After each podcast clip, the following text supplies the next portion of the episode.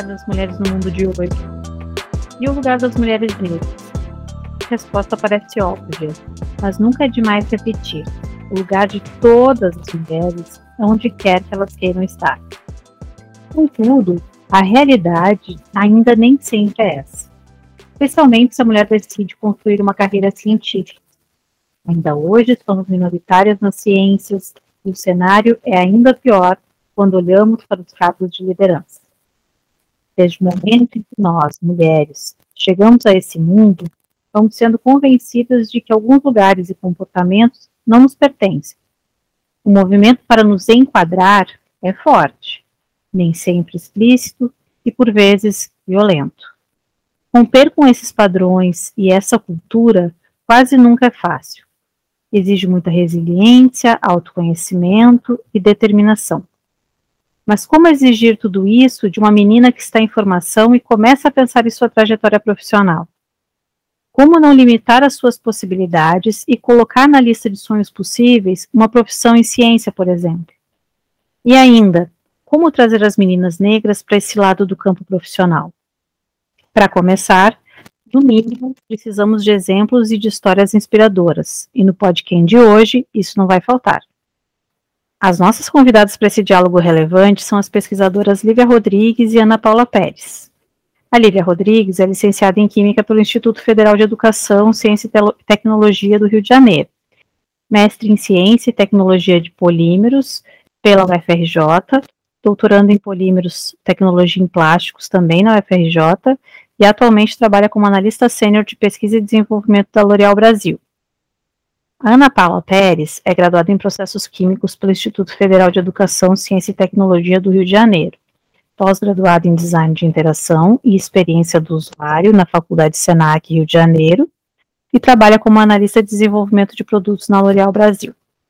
Ambas são cofundadoras do arroba Pretas na Ciência, projeto independente das pesquisadoras no Instagram, com o objetivo de incentivar, visibilizar e fomentar a carreira de mulheres negras na área de STEAM, ciência, tecnologia, engenharias e matemática. Responsável por fazer a conexão entre as partes interessadas em contribuir para o projeto, bem como pela realização dos workshops, mentorias, entre outras ações. Muito obrigada, colegas, por terem aceitado o nosso convite e por dividirem um pouco do conhecimento de vocês conosco. Obrigada a você pelo convite, a gente está super feliz de estar aqui poder compartilhar um pouquinho da nossa história, um pouquinho do nosso conhecimento e falar do Pretas na Ciência.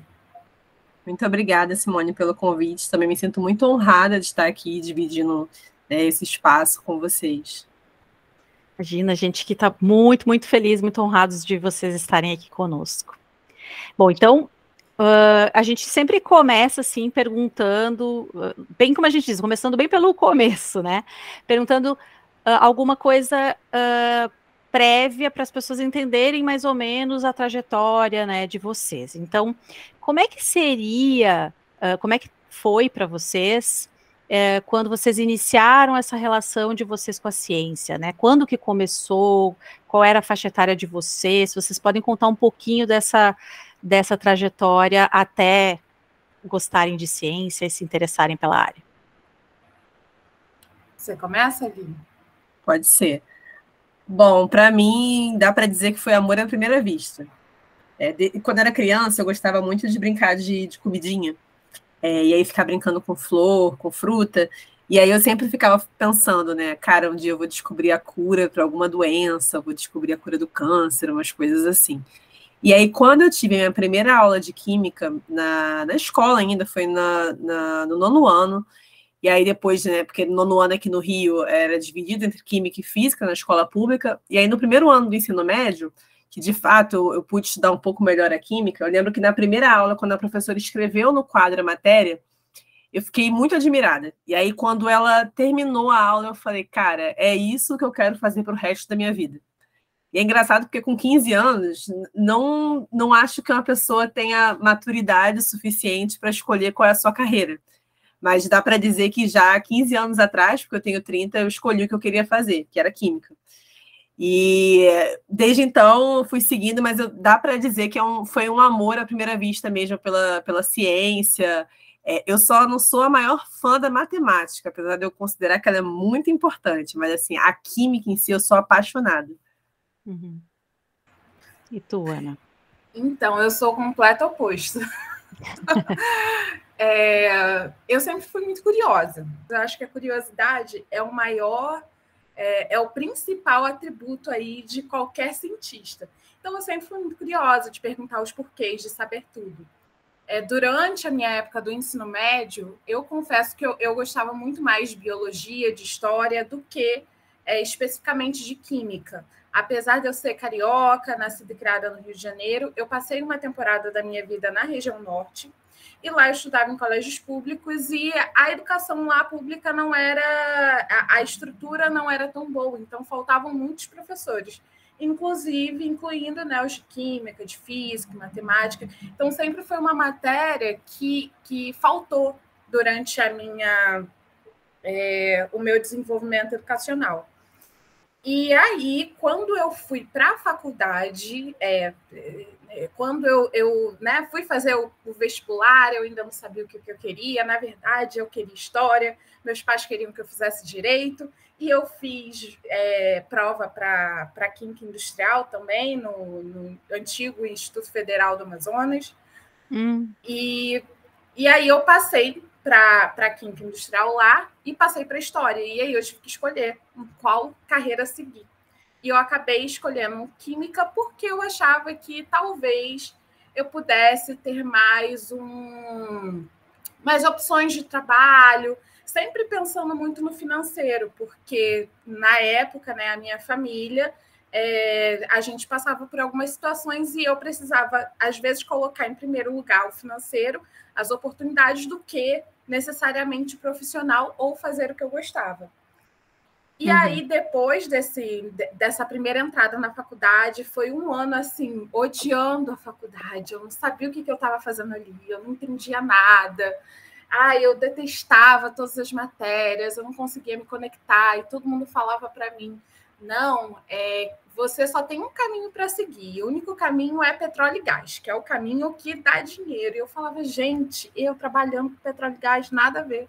Uhum. Eu vou morrer, eu vou detestar. Sim. E, e aí, mas eu estava numa instituição pública, né, federal, e eu falei, cara, eu vou aproveitar de todas as oportunidades que esse lugar pode me dar já que eu não estou fazendo o que eu amo, eu vou aproveitar das oportunidades. Então, eu fazia todos os cursos gratuitos possíveis e participava das oportunidades. Uma delas foi o intercâmbio, que foi quando eu fui estudar fora. Uhum. Passei um ano e meio fora. Na época ainda não existia Ciências Sem Fronteiras, era um programa da Embaixada Americana dos Estados Unidos. Eu digo que tio Barack Obama foi o grande patrocinador aí da minha faculdade. Sim. E quando eu fui para lá, que eu conheci é, né, o, a, a perspectiva de uma universidade americana, os laboratórios que eram incríveis, a, o, o formato de educação lá acabou me trazendo esse olhar diferenciado que, cara, eu podia fazer química e eu podia trabalhar com algo que eu gostaria, que uhum. não necessariamente poderia precisaria ser petróleo e gás, eu poderia trabalhar em outras áreas né, relacionadas com o que eu estudava. Então foi ali que eu descobri é o meu primeiro foi assim, eu comecei a tatear e entender que eu conseguiria fazer o que eu gostava e associar aquilo à química. Porque foi no momento também que eu fiquei um ano e meio fora, é, sem produtos de cabelo, é, brasileiros, né? Então, na época, eu alisava o cabelo, e aí lá eu tive que. Eu não, eu, eu não confiava de ninguém alisar e etc. Eu tive que deixar o meu cabelo natural, e aí eu tive que começar a procurar produtos, eu tive que fazer as minhas próprias misturas, e foi aí que a química me pegou, e foi aí que eu me apaixonei. Foi Sim. aí que eu vi que a ciência tinha é, né, a sua. toda a sua sedução ali quando na minha vida e toda uma, uma funcionalidade e importância que tinha a ver com a minha personalidade. E eu falei, cara, que legal isso, tipo, você, né, trabalhar, desenvolvendo um produto que faz sentido para mim, que, pô, me deixa tão feliz. Tá uhum. super uhum. na minha área. E é engraçado, hoje é, eu não me vejo fazendo outra coisa que não seja ser uma cientista e trabalhar com desenvolvimento de produto. Bacana, assim, fico tentando me reportar para aquela época, sabe? Imaginar, lembrar o que que passava na minha imaginação, assim, porque, claro, depois tu vai para a área mesmo, a gente vê que, que é bem diferente, aí tu vai entender mesmo, né, o que que tu vai fazer, quais são as áreas que tem, enfim. Lívia, quero te ouvir um pouquinho também. Eu estava, eu vou voltar um pouco mais atrás, porque eu estava pensando quando você falou sobre essa questão da escolha, e aí eu tava, eu me dei conta de que a primeira vez que eu entrei de fato num laboratório de química foi na faculdade. Uhum. Então meio que eu me apaixonei pela química que era teórica. Sim. Porque era só aquilo que eu via no quadro. A professora fazia pouquíssimos né, experimentos em sala, muito por conta disso, porque a gente depende, né, o sistema público, infelizmente, está sucateado. Então, na época, eu lembro que eu tinha acho que quatro tempos de química semanais. Uhum. E a professora tem que escolher entre cumprir o currículo básico, né, que tem aquele currículo mínimo, né, que acho que não sei se varia de dentro dos estados, mas eu lembro que aqui no Rio tinha um currículo mínimo específico, uhum. e ainda por cima das aulas práticas, então era quase que né, impossível. Sim. É, então, me apaixonei foi muito nesse, nesse sentido, e só depois na faculdade é que, de fato, eu entrei num laboratório, eu pude ver o que, que era é, ter a possibilidade de fazer uma reação, fazer um experimento. Então não foi muito. Eu acho que esse ideal do jaleco branco uhum. ele surgiu mais eu vendo, é, talvez na internet, do que de fato é, eu, eu tendo isso, essa experiência enquanto aluna de ensino, ensino médio.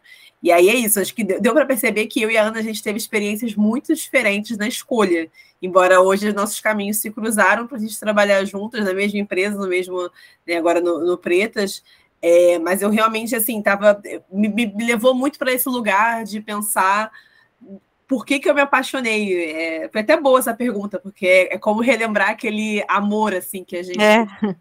Que é aquele primeiro amor que a gente teve. Sim. Sim, é que ele, ele muda tanto, né? Eu, eu chegava ao absurdo, olha só, eu chegava ao absurdo de dizer assim: não, eu quero trabalhar em, com química porque eu não quero ficar lidando com as pessoas, porque eu achava assim que eu era meio mal-humorada. Eu achava que era melhor eu ficar lá no laboratório.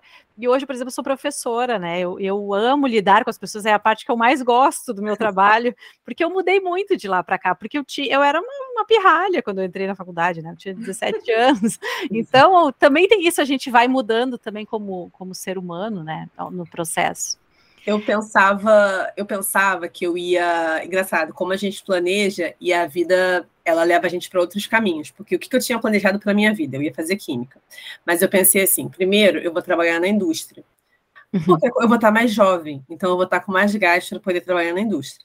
E depois eu vou ser professora, porque na minha uhum. cabeça, olha só, ser professor ia ser mais tranquilo quando eu tivesse filhos, casasse e tudo mais. Um ledo uhum. engano. E a vida fez eu inverter, porque na verdade eu fiz licenciatura em Química. Pois é. E aí eu fiz licenciatura e fui para a sala de aula. E eu percebi o quanto que ser professora era exaustivo.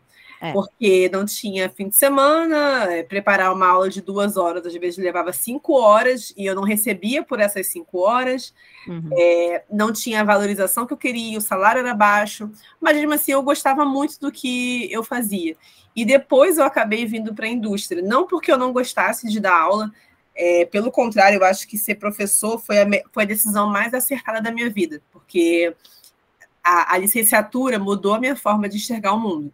Uhum. Mas eu também sempre tive um amor muito grande pela pesquisa. E para eu me tornar pesquisadora enquanto professora, ia demorar um tempo. Tudo bem que eu já fazia mestrado, já tinha, já tinha feito mestrado, tinha iniciado doutorado, mas a, a, pesquisa na universidade, muito pela falta de recurso, me deixava um pouco angustiada, porque eu queria fazer produto, eu queria que minha mãe conseguisse entender o que eu fazia.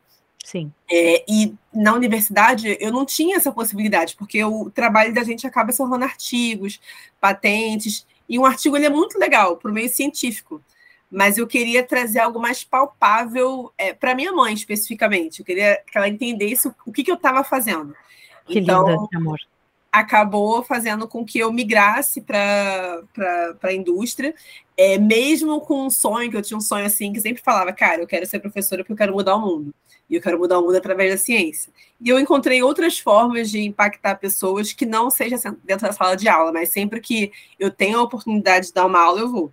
Porque Ai, eu sou completamente apaixonada. Assim, a, a profissão, para mim, mais linda que existe é ser professor. É, é linda, sim. Uh, claro que temos as nossas dores, mas, mas, é linda. Uh, meninas, deixa eu perguntar aqui. Uh, como é que foi no momento assim que vocês tomaram a decisão? Ah, eu vou para esse caminho da ciência, né? Como é que foi uh, a reação das pessoas próximas a vocês? Como é que elas receberam essa decisão? Elas acharam uma boa ideia? Uh, incentivaram? Não incentivaram? E não precisa ser necessariamente só mãe ou pai ou vó, pode ser também amigos. Uh, como é que vocês lembram assim dessa repercussão? Como é que foi para vocês? Eu acho que eu vou começar para fazer até um link com o que eu estava falando. É, então, minha mãe, assim, sempre foi minha grande incentivadora. E eu lembro que eu falei para ela, falei, mãe, eu quero fazer química. A minha mãe, ela, é, hoje ela trabalha como auxiliar de serviços gerais, ela era, na época, era empregada doméstica. E, assim, na minha família não tinha ninguém formado até então, a gente não tinha ninguém com, com ensino superior completo. Química, então, nem pensar. Porque na época se fazia muita DM quando eu comecei a fazer a, a faculdade. Mas, mesmo sem saber exatamente o que, que era, ela super me apoiou. Falou, tá bom, mas é muito difícil. Eu falei, é, mas eu, é o que eu queria fazer. Ela falou, tá bom. E aí, ela, na época, ela, é, como eu falei, né, ela trabalhava assim na casa de outras pessoas, era empregada doméstica, fazia faxina, e aí ela resolveu pagar meu cursinho. E aí ela falou, eu lembro que ela falou para mim, olha, eu só posso pagar o seu cursinho esse ano, porque eu estudava numa escola pública. Eu não consigo pagar um outro ano para você.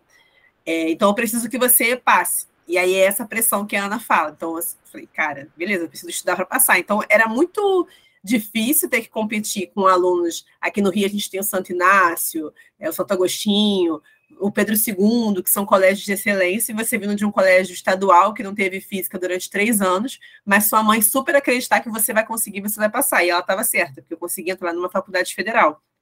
E aí eu entrei, comecei a estudar, e eu lembro que o meu pai já não era tanto. Meu pai também já é falecido, é, ele, ele achava uma coisa muito distante. E aí ele falava, não, mas, nossa, química, química não é coisa de maluco? É, desculpa, assim, né, a expressão, mas era exatamente um pouco, como as pessoas é verdade. se, se referiam, né? errado é, nossa, mas não é? E aí eu falava, não, química. E eu não sabia nem exatamente com o que trabalhar com a química, mas eu queria aquilo, eu queria a ciência. E aí ele falava isso, e eu lembro que teve uma frase dele que me marcou muito, e que acabou me impulsionando, que é quando eu queria fazer faculdade, ele falava assim, nossa, mas pobre não faz faculdade. E aí eu, que assim, aí eu contei para minha mãe e falou, não, pobre faz faculdade sim, porque se eu precisar catar a latinha e comer arroz e feijão, vocês vão estudar. E Como até é que é o nome dela? Oi? Como é que é o nome da tua mãe? Minha mãe é Ivonete, mas todo mundo chama ela de Net. Ai, que amada, tá. E aí ela. Você já viu, já pode dizer para ela, amei ela. e ela falou isso para mim, e aí, tanto é que esses dias eu, eu tive a oportunidade de levar ela num restaurante, assim, mais chique, para comer uma lagosta. E aí eu até brinquei com ela. Falei, mãe, você lembra que você falou que a gente é, se tivesse precisasse, a gente ia comer arroz, feijão e ovo, mas eu ia me formar. Então, agora eu estou muito feliz de te levar para comer uma lagosta, porque a gente não precisou. Né? E hoje a gente tem, né, conseguir, através dos estudos, ter uma condição um pouco melhor e dar uma qualidade de vida também um pouco melhor para minha mãe. Mas eu lembro que meu pai trouxe isso, hoje que eu, eu entendo que é muito por uma. Meu pai também era um homem negro, né? Então existe uma, uma limitação da própria sociedade de dizer o que, que você pode e o que não pode fazer.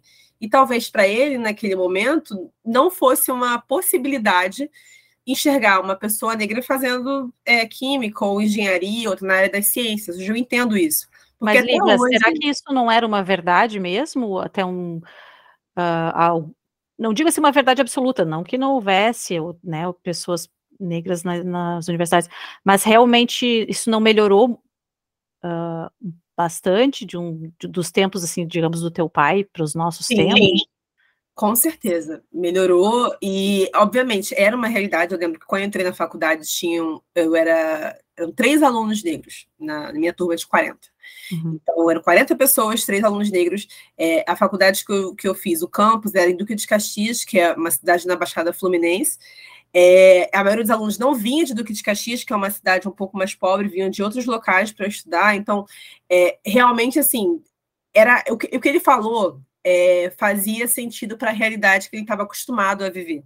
Exato. Para minha mãe, aquilo é, foi assim uma afronta, porque para ela, por mais que isso pudesse fazer sentido, ela nunca enxergou limites uhum. para a gente, né? nem para mim, nem para minha irmã, que é, que é geógrafa. Então, a gente, eu, eu, eu considero assim que a minha mãe deu muito apoio, foi a principal apoiadora da minha carreira, os meus amigos também super me apoiaram, eles achavam estranho, né? Mas uhum. super é, me apoiaram, mas a minha mãe foi a maior incentivadora da minha carreira e é até hoje. Até hoje, assim, ela senta comigo, ela comemora, cada vez que é, eu tenho uma promoção no trabalho, ela comemora junto. É, se eu passo em algum, faço alguma coisa, dou uma aula, ela comemora junto, e isso é muito importante, porque ter esse apoio dela, por mais que seja uma pessoa que não completou nenhum ensino fundamental, ela entendia muito a importância dos estudos. Então, ela sempre falava: vocês vão chegar até o doutorado. Ela sempre uhum. falava isso. E realmente, assim, eu fiz mestrado, comecei doutorado, a minha irmã está terminando o mestrado também, então ela conseguiu, com muito esforço, é, colocar duas filhas dentro de universidades públicas de qualidade. Então, eu acredito que, respondendo essa pergunta, que eu dei uma boa volta, mas assim, eu fui muito incentivada pela minha mãe a seguir nessa carreira. Mas é isso que é bonito nessas conversas, a gente vai dando volta e vai dando volta, e é, é isso aí, a gente vai ouvindo e aprendendo muito. Ana, quer complementar, quer dizer alguma coisa da tua experiência também? Ah, sim, meus pais eram muito pragmáticos, né? E na época eles queriam que eu fizesse direito, porque eu já tinha levantado essa possibilidade. É... Aconteceu que, assim, eu, eu realmente eu não queria seguir esse, essa carreira. E aí, na época, o que eu fiz foi: eu fiz a inscrição para direito junto com meus pais. E aí, quando eles saíram do quarto, eu fui lá e mudei para história. E na minha época, a gente fazia vestibular em várias faculdades diferentes, né? Não era só o Enem.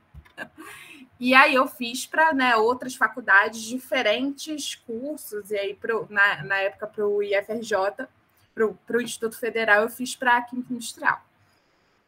Quando meus pais descobriram que eu tinha mudado para uma outra área, eles ficaram muito chateados comigo.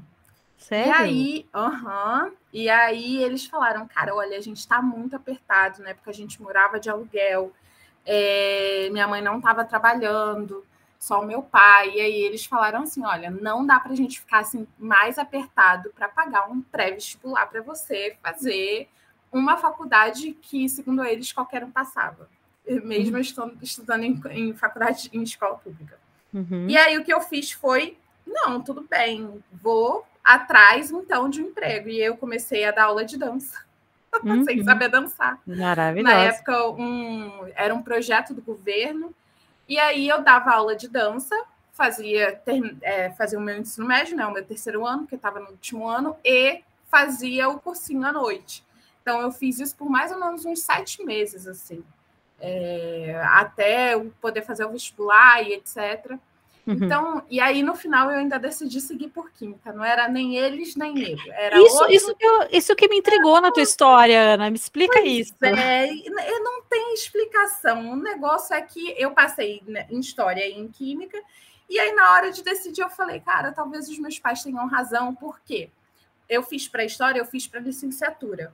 E eu tive a oportunidade de trabalhar como professora. Era um projeto da, do governo que se chamava é, Projeto Cidadão, onde os alunos ficavam, o contraturno dos alunos, eles iam para a escola ter alguma aula de artes, de, de dança, de teatro.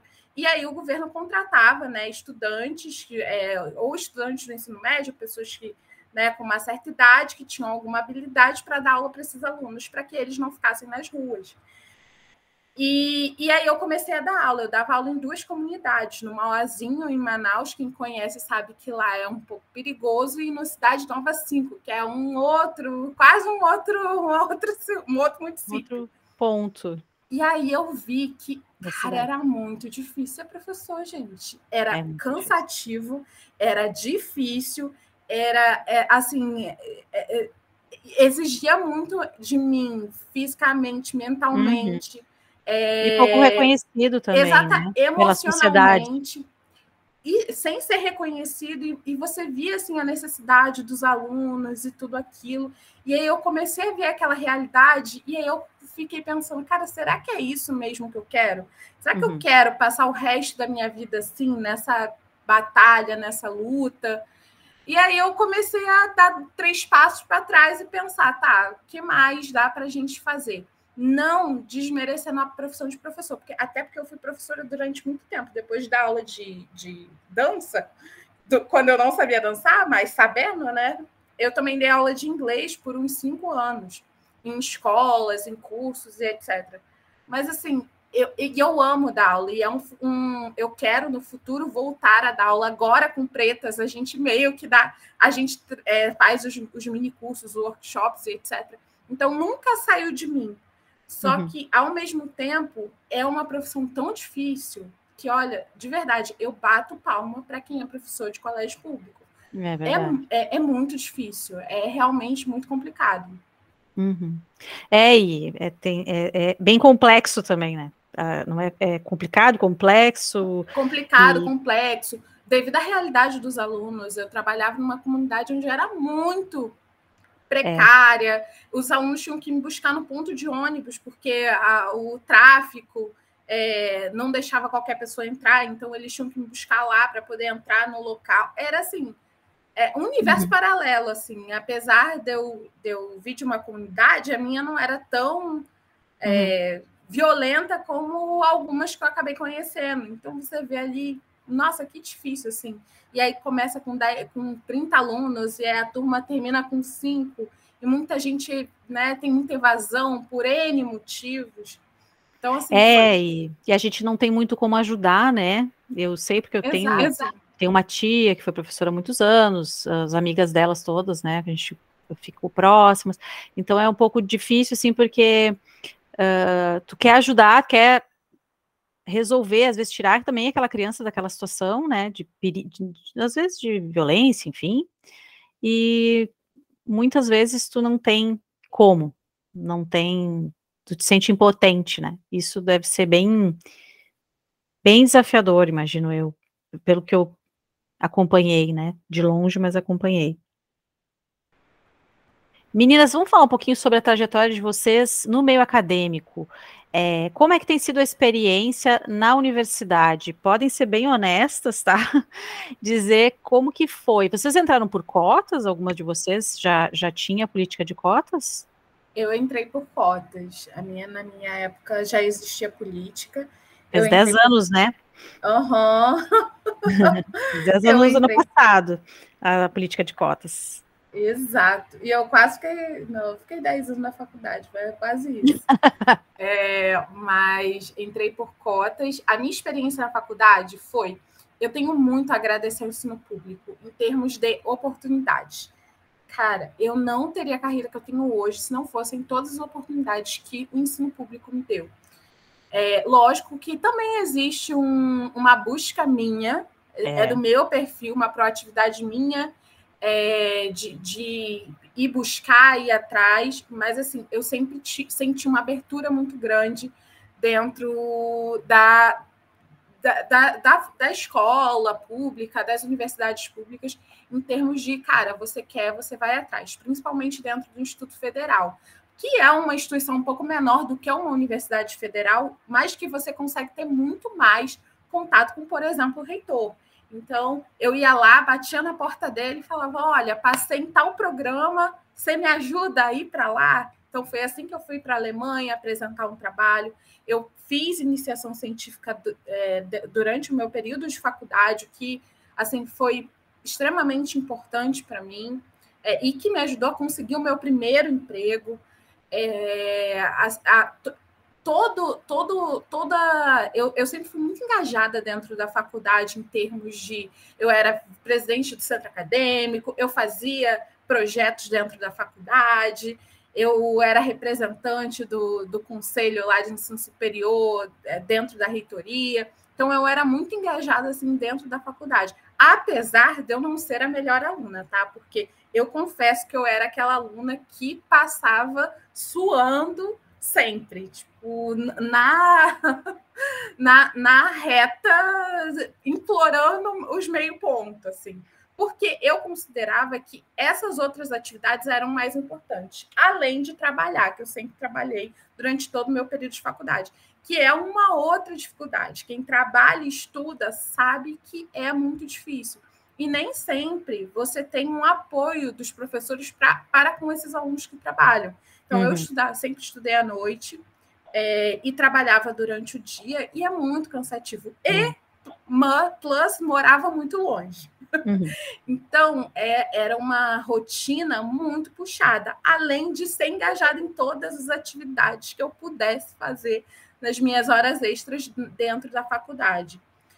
Então, assim, eu tive uma boa experiência, apesar de eu eu sinceramente achar que a faculdade também me trouxe muitos problemas de saúde mental. É isso que eu queria também ouvir. Seja bem sincera, pode falar, Cara. porque no, no, no, episódio das cotas, experiências pessoais, né, que, que eu comentei até com uhum. vocês antes em off, é, vocês vão ouvir muitas críticas dos nossos estudantes, que eu acho importante. Aliás, a gente a gente está lá nos nossos todos os nossos uh, documentos institucionais que a gente quer uh, que as pessoas, os egressos, tenham senso crítico, né?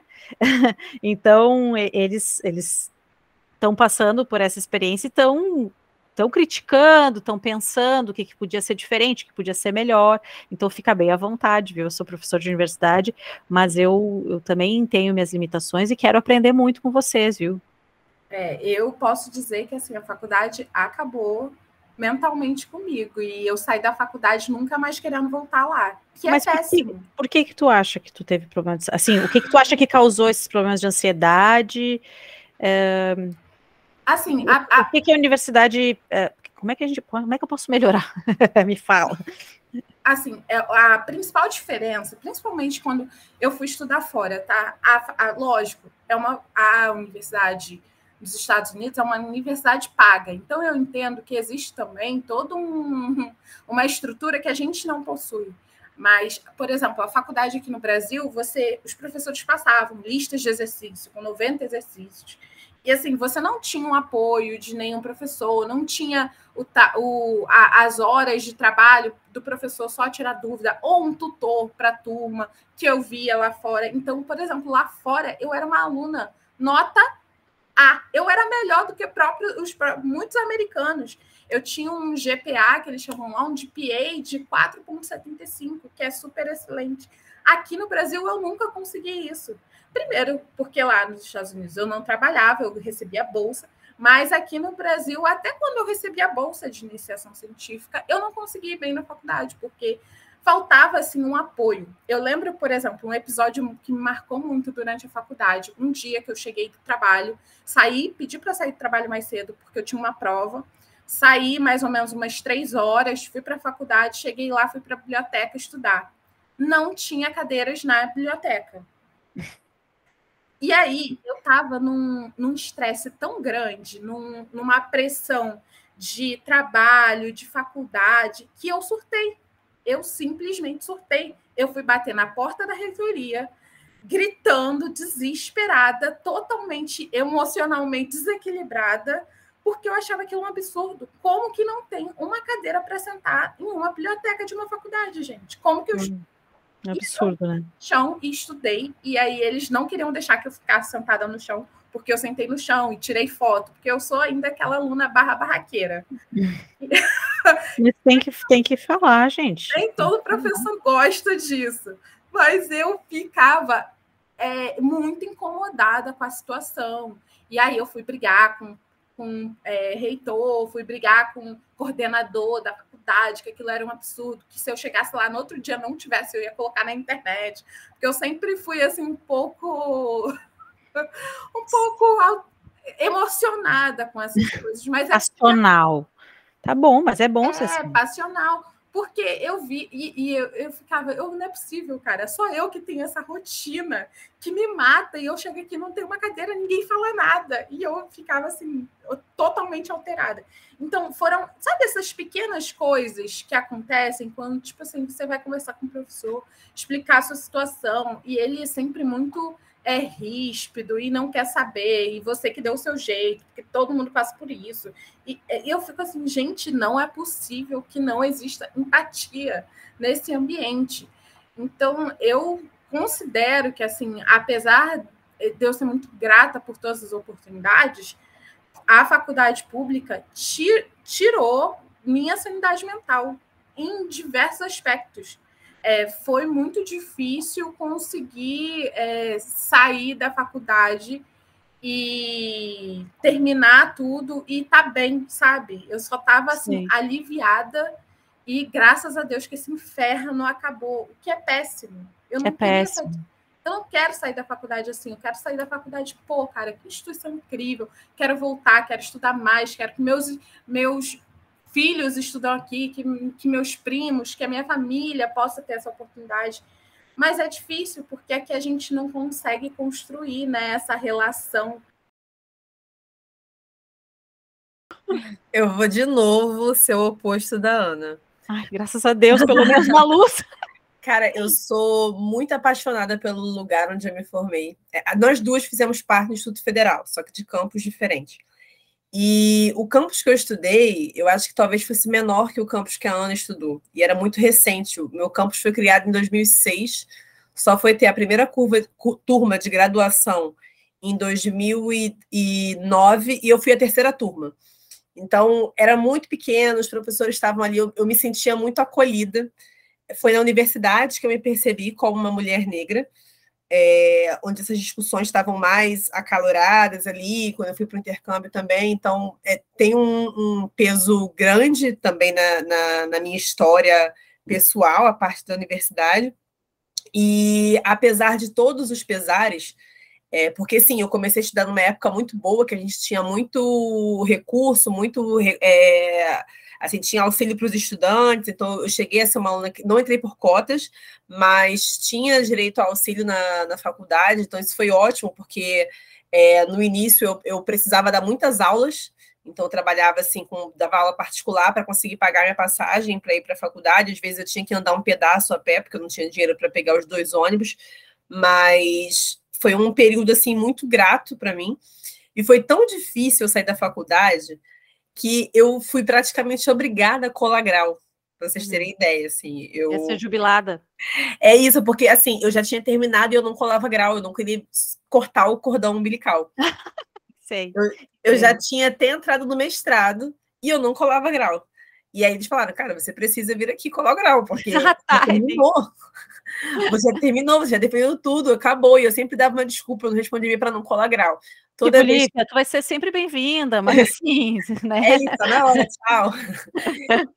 E eu, toda vez que eu tenho a oportunidade de ir, é, eu me emociono quando eu vou para lá, porque quando eu passo em frente da minha faculdade, eu me emociono, porque foi um, um local de muito aprendizado, é, de me tornar uma profissional. Foi que abriu as portas, foi quando eu estava lá que eu consegui fazer o intercâmbio. Aí já foi Ciências Sem Fronteiras, né? Teve essa era. Ah, do... tu pegou, é maravilhoso. Esse, esse programa era maravilhoso. Exatamente, esse investimento. Então, assim, você ser uma filha de uma empregada doméstica, que você consegue estudar fora durante 18 meses a partir de um programa do governo, é incrível. Era e por mais que as pessoas digam, ah, mas os estudantes iam só para viajar. A viagem era uma parte também, a gente era jovem. Eu acho que mas, isso gente... não é um problema. Ah, eu, acho, eu acho isso, essa conversa. É, é, sim, tu tem toda a razão. Desculpa te interromper, não, mas é que tu mexeu ser. assim numa coisa íntima minha. Porque é, é, eu acho isso tão tacanha, tão pequeno das pessoas. É que nem quando a gente ouve aquele discurso assim: é que, que adianta uh, criar vaga na universidade se depois tem tanto engenheiro aí que é Uber, que está em trabalhos precarizados. Mas só um pouquinho, gente. A universidade ela não é só um lugar para se formar uh, profissionais. Forma pessoas, forma seres humanos, cidadãos, cidadãs. É, é toda uma formação cultural que é importante, pelo menos deveria ser, tá, Ana? Desculpa se não foi para ti, mas assim, deveria ser, né? Então, é, eu acho muito. Eu acho que a gente, como país, tem que pensar mais, né? A gente tem que. Uh, se, sabe, querer que as pessoas vão para a universidade, não importa se ela depois não vai seguir aquela profissão. O caminho, enfim, né? É, é para cada um é um. E existia uma crítica muito grande na época, né? As pessoas já, né, com esse pensamento reacionário de não apoio à ciência, vinham com essa ideia do ah, mas está gastando dinheiro público. Cara, para mim aquilo foi um divisor de águas, porque eu pude aprender um novo idioma, que isso também era, era parte né, do programa, você ter o aprendizado de um outro idioma, você ter uhum. um, um mergulho dentro de uma outra cultura. É, e aí eu pude conviver, eu, eu fui para o mundo. Então eu convivi claro. com pessoas de realidades diferentes, é, de países diferentes. Então eu cheguei a dividir apartamento com uma indiana, com um sul-africano, com um canadense, com um mexicano. E isso foi muito bom para mim enquanto profissional, né, enquanto pessoa também. Então, assim, foi, eu fiquei muito grata à, à faculdade, porque eu sei que muitas oportunidades vieram, porque eu estava num local pequeno também, então tem, tem poucos alunos, é isso que a Ana falou, e a FRJ acaba permitindo com que a gente tenha um contato maior com os professores, com o reitor, com, o, com a direção, uhum. é, de, de, na sala do diretor pegar chocolate, então tinha muito disso também. Mas uhum. como eu sempre fui muito apaixonada pela, né, por essa área de ciência, eu quis continuar, e aí eu entrei no mestrado. E aí foi diferente, porque o mestrado eu fiz na UFRJ, que é uma universidade excelente, mas eu comecei a, a ver esses pontos que a Ana trouxe, dessa questão Sim. do desgaste mental. Por mais que eu fizesse uma coisa que eu gostava muito, eu lembro que no último ano do mestrado, eu tive uma infecção no rim. E uhum. eu só tive uma infecção no rim porque eu não ia ao banheiro, e eu não ia ao banheiro porque eu precisava terminar a pesquisa. Menina, mas sabe que nós temos isso em comum? Também tive infecção. Isso é terrível. E o meu corpo deu todos os sinais que eu estava já com uma infecção urinária. E eu falei, ah, beleza, mas eu não posso. Então eu chegava às sete uhum. da manhã e eu saía às vezes sete da noite e eu tinha que ficar lá fazendo aquilo uhum. ali, porque era importante, porque eu tinha que escrever o artigo, porque eu tinha que botar no Exato. congresso. E, eu, e aí foi quando eu tive esse esse, essa, né, um, porque é quando teu corpo te obriga a parar, e aí, quando eu fui no médico, a médica falou, olha, eu deveria te internar, e a primeira coisa que eu falei para ela foi, não, porque eu preciso terminar meu mestrado. Eu estava mais preocupada com o mestrado que com a minha saúde. Uhum. É, e embora fosse já um caso grave, demorou um tempo para eu conseguir realmente me restabelecer, porque de fato a infecção já estava no rim. Uhum. E aí eu terminei o mestrado e emendei direto no doutorado. E foi quando eu tive minha primeira crise de ansiedade foi no, na véspera do processo seletivo, né, de eu fazer a, a, a arguição para o doutorado. É, e aí eu já fui começando a ficar um pouco desgostosa com a academia. Eu ainda, eu gosto muito, hoje eu estou num processo de larga, não larga o, o doutorado, muito porque eu me sentia um pouco frustrada de não ver um caminho uma ponte entre a universidade e o mercado de trabalho, e isso eu não acho que é uma responsabilidade exclusiva da universidade, mas assim, de fato das empresas fazerem esse caminho também. Sim. De reconhecer esses profissionais que fazem um mestrado, que fazem um doutorado, é como um trabalho, porque cientista uhum. é trabalho. Verdade. Isso não era reconhecido. É, você é, faz um mestrado, um doutorado e você entra numa indústria como um analista júnior, porque ninguém reconhece o teu o, o teu trabalho, porque acha que você ficou estudando quando você ficou trabalhando. Uhum. Então, isso é, pesava muito, e eu tinha muito essa coisa do que eu falei lá no início, pô, mas eu vou ficar é, trabalhando para o meu trabalho virar simplesmente um pedaço de papel. O artigo ele é importante, mas eu não queria que ele fosse o fim.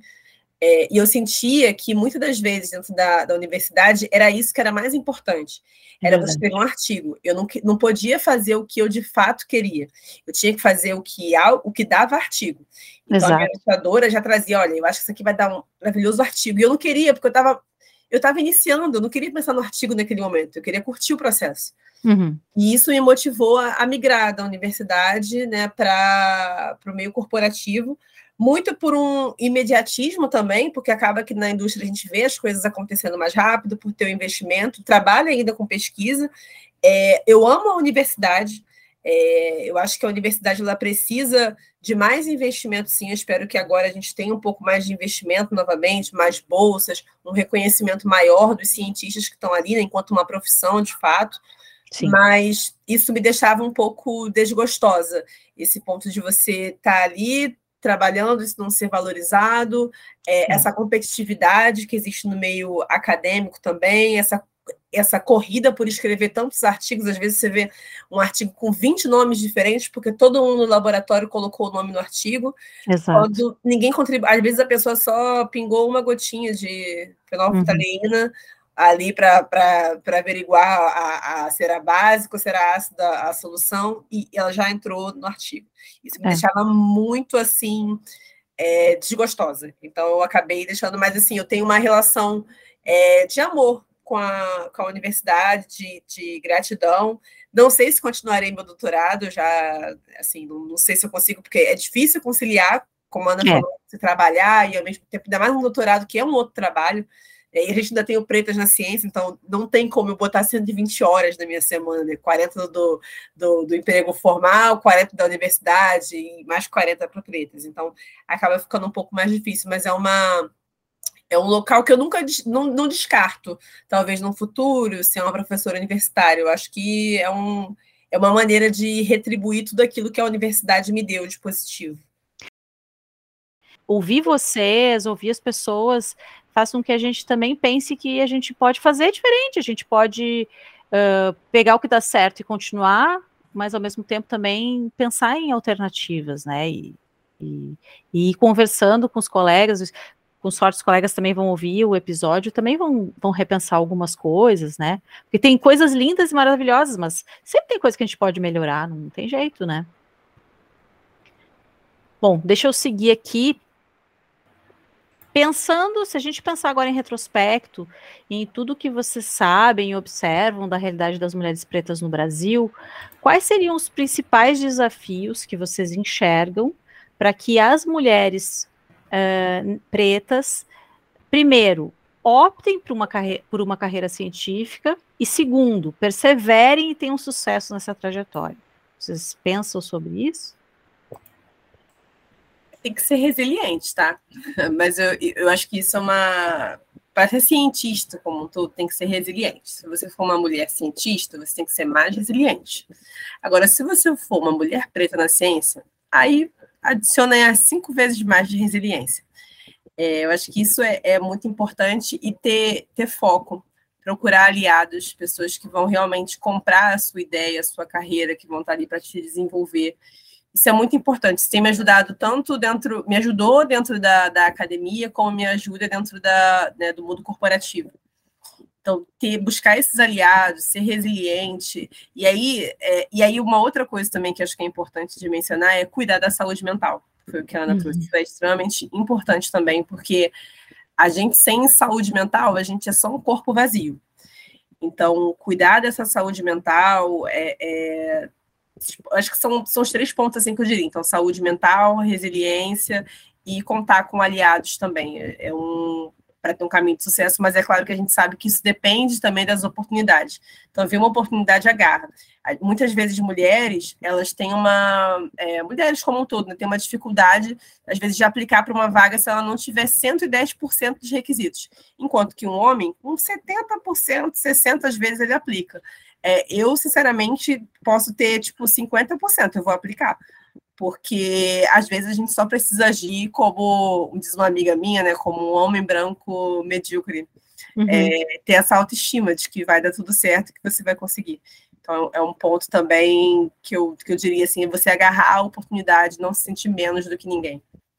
Lindo. Uhum.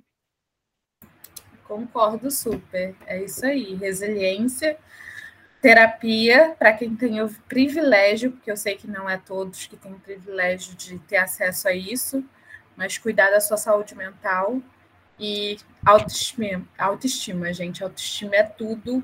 De um homem branco medíocre. Exatamente.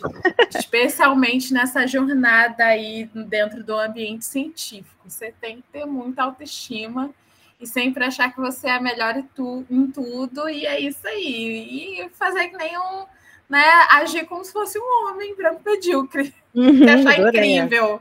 Vou você usar isso. incrível. Exato, acho que é, é, é isso aí. Porque são muitos desafios, né? Final do dia é, é, é por ser mulher, é por ser negra, é por ser, é por escolher uma profissão que é, majoritariamente não é uma profissão que tem muitas mulheres, então você precisa realmente querer muito e, e ser muito resiliente e acreditar que no final vai dar tudo certo. Uh, gurias, como a gente disse lá no início, vocês são as cofundadoras do projeto Pretas na Ciência, né? E eu queria saber, eu queria que vocês aproveitassem então a nossa conversa para falar um pouco mais do projeto, quais os objetivos e ações que vocês vêm desenvolvendo, enfim, para aproveitarem o espaço para falar o que vocês acharem importante sobre o, o Pretas na Ciência. Você quer fazer a propaganda, Lívia? Então, o Pretas, ele nasceu com, como a Ana já tinha falado, né, o objetivo de fomentar, incentivar é, e visibilizar carreiras de mulheres negras dentro da área de ciência, tecnologia, engenharia e matemática, porque a gente sabe que isso é muito importante. E o que eu sempre falo é que o Pretas é a ponte. Então, a gente faz a ponte entre as mulheres negras, né, cientistas negras e as oportunidades. E é isso que a gente se propõe a fazer. A gente está reformulando nesse momento né, o projeto, a gente está se tornando uma agência agora. É, e aí, em breve, a gente vai falar um pouco mais sobre esse Pretas 2.0, o que, que a gente está fazendo, é, muito, muito em breve. Mas a gente oferece, ainda né, oferecendo o modelo antigo e continua oferecendo é, maneiras dessas mulheres se prepararem também para entrar no mercado, porque a gente sabe que a, a, o ensino técnico, ter essa base técnica é importante, mas é importante ter algumas outras habilidades que não vêm dentro de um currículo de uma universidade.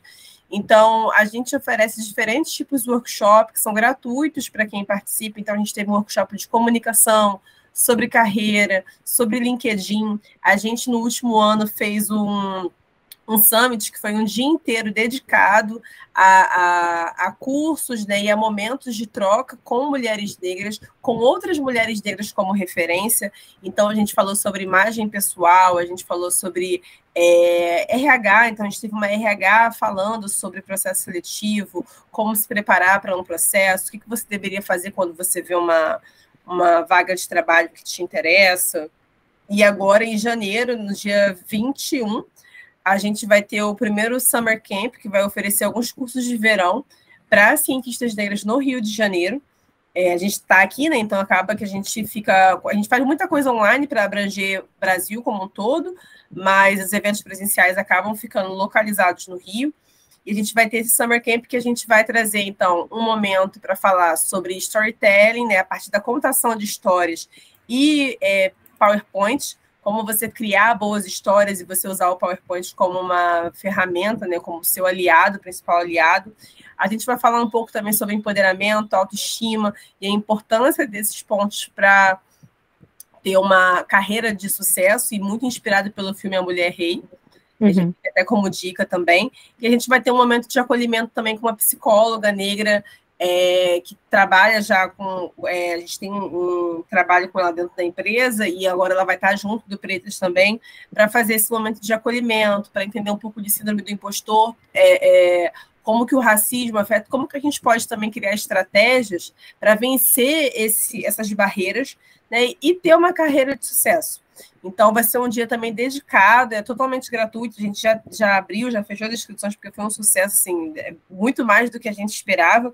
E a gente vai ter 20 mulheres, 20 cientistas negras que foram contempladas para estarem com a gente nesse, nesse momento. Então, é muito isso que o Pretas faz, a gente divulga oportunidade também, tanto acadêmica, então abriu um curso de doutorado, de mestrado, é, um curso de extensão a gente coloca, bolsa de iniciação científica, ah, tem uma vaga numa empresa, vaga de estágio, vaga de trainee, vaga de analista, a gente coloca lá também, curso de inglês, é, são coisas que a gente faz, são pequenas ações que a gente faz para divulgar e para ter certeza que elas vão chegar, porque a gente tem, de um lado, as empresas, a gente fala muito desse lugar de, do corporativo, porque é o que a gente vive hoje, mas a gente tem, de um lado, as empresas dizendo que precisam encontrar essas mulheres, e a gente tem, de um outro lado, essas mulheres dizendo que querem chegar nas empresas. Então, a gente tenta fazer essa ponte para levar essas mulheres né, a realizar os seus sonhos.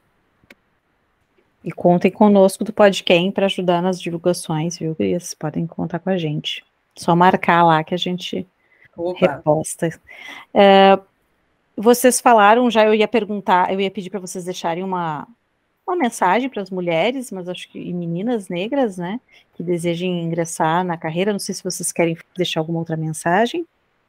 Então, o mundo precisa da, da, da, ciência, a ciência precisa das mulheres, e precisamos das mulheres pretas também. Então, a gente precisa de ter mulheres negras fazendo ciência. É, isso é importante. A ciência ela não tem cor, ela não tem gênero, ela não tem classe social, a ciência é de todos. E a gente precisa de todo mundo fazendo ciência. Então, assim, é, para mim, essa é a palavra que eu queria deixar. A ciência, ela precisa partir do, da diversidade. A diversidade já tem que ser o ponto de partida. Com certeza. Bom, é, para finalizar o nosso bate-papo, nós aqui do Podcast gostaríamos de pedir dicas culturais, algumas, algumas vocês já deram, né? Estrelas Além do Tempo e Mulher Rei, né? O filme Mulher Rei. Mas eu vou deixar tudo isso lá na descrição, tá? É, mas se vocês quiserem complementar, falar de mais alguma dica cultural relacionadas ou não ao tema do episódio, pode ser filme, livro, série, exposição, documentário, uh, documentário, o que vocês quiserem. Tem um documentário que a gente fez até a, o, a, o público do documentário, que agora é Pretos na Ciência faz público. Ai, que lindas! É o é, Não Pareço Cientista que é bem legal. É um documentário é, com mulheres, e aí mulheres diversas, né? E aí é um pouco da história delas. Porque, como a gente já sabe, existe essa né, dificuldade de enxergar a mulher como cientista. Uhum. Então, é um documentário que está no YouTube, se chama Não Pareço Cientista, e é da 3M. Bem legal. legal. É, que seja relacionado ao episódio. Pode ser ou não. Ah, eu tenho, eu também tenho um, um outro, uma outra dica. É Pantera Negra. Uhum. Pantera Negra, tanto um quanto dois, eu acho que o dois para mim foi mais tocante, mas foi a primeira vez que eu vi uma cientista negra como uma super-heroína, né? Uhum. Então, já contando um spoiler aí. é, então, assim, eu acho que é, é um filme muito legal, porque você enxerga uma super-heroína é, de, num formato diferente que você não, não espera. E é uma super-heroína cientista, uma super-heroína negra, é, que vira o Pantera Negra. Então, assim, é uma outra dica que eu coloco aí, que eu fiquei. A, é, eu falei, eu levei 32 anos para conhecer a minha, minha referência da Marvel. Ah, que legal. Mas, mas é, é uma outra dica que eu deixo aí para todos os cientistas eu queria deixar. é bem legal. Eu queria, desculpa, Ana, te cortei. Eu queria deixar como dica o documentário Sankofa, é um dos meus documentários favoritos de é, temas de letramento mesmo, e é uma, uma, uma, volta, né? Que o Sankofa é justamente isso, é pegar e voltar. E ter a Netflix, é incrível esse, esse documentário. Como livro, eu queria deixar de recomendação de uma escritora brasileira, que é a Giovanna. Ai, se é Giovana Xavier, mas eu acho que Xavier. É, mas o livro é História Social da Beleza Negra. E esse livro, ele narra um pouco de como se desenvolve a indústria da beleza nos Estados Unidos, mas faz paralelos muito interessantes com a indústria da beleza no Brasil. É uhum. É, um, é, uma, uma literatura é um pouco mais densa, mas ela é interessante. É, leiam autores negros também. A gente ama uma autora que é a Octavia Butler, que ela é americana e ela é uma das pioneiras do afrofuturismo. Ela tem livros incríveis, tem o Semente Originada, o é, Kindred também, não tem tradução para o português esse, esse livro, é, mas são livros muito interessantes também. Uhum. E eu acho que é isso. Filme, a Ana já, já. Ah, tem um filme muito legal também de afrofuturismo, que é A Gente Se Vê Ontem. Ah, é, muito legal, verdade. Também tem a ver com ciência, mas trata, de, como pano de fundo, a gente tem ali a discussão do, do racismo. É, e é um livro muito legal também, que eu super recomendo que. Um livro não, desculpa, um filme super legal também, que eu super recomendo que as pessoas é, assistam. Tem muita coisa interessante na, na Netflix, na Amazon é, esses canais de streaming que a gente pode procurar e é só educar o algoritmo. É, Sim. Uma vez que você começa a assistir, o algoritmo vai te sugerindo. Eu, por exemplo, adoro ver filmes é, nigerianos, então ele vai me sugerindo porque eu já assisti, ou filmes franceses também. Uhum. É, façam esse exercício de se educar a é, procurarem essas referências pretas, não só em momentos de dor, mas também, como a Ana falou, Pantera Negra, que é um filme assim incrível, é, trazer também em, outro, em outras perspectivas, não só para a dor, mas também como um local de potência. Isso é muito importante, porque aí a gente começa realmente até a colocar as pessoas negras é, com intencionalidade dentro do, é, dos locais que a gente precisa tê-las. Maravilhosa. Agradeço muito, mais uma vez, em nome de toda a nossa equipe, do Podcast UFSPA e gostaríamos de agradecer a presença, o tempo, a paciência, a troca de conhecimentos. Aprendi muito com vocês, sempre aprendo em cada episódio do Podcast.